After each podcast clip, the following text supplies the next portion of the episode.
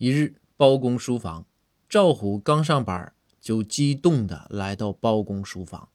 见过礼之后，赵虎对包公说道：“大人，昨晚属下做梦，梦到您给我涨工资了，您说能发生吗？”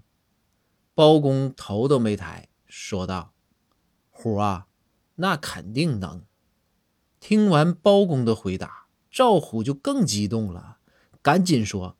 大人，啥时候啊？包公回道：“啥时候？昨天晚上呗。我也做梦给你涨工资了。”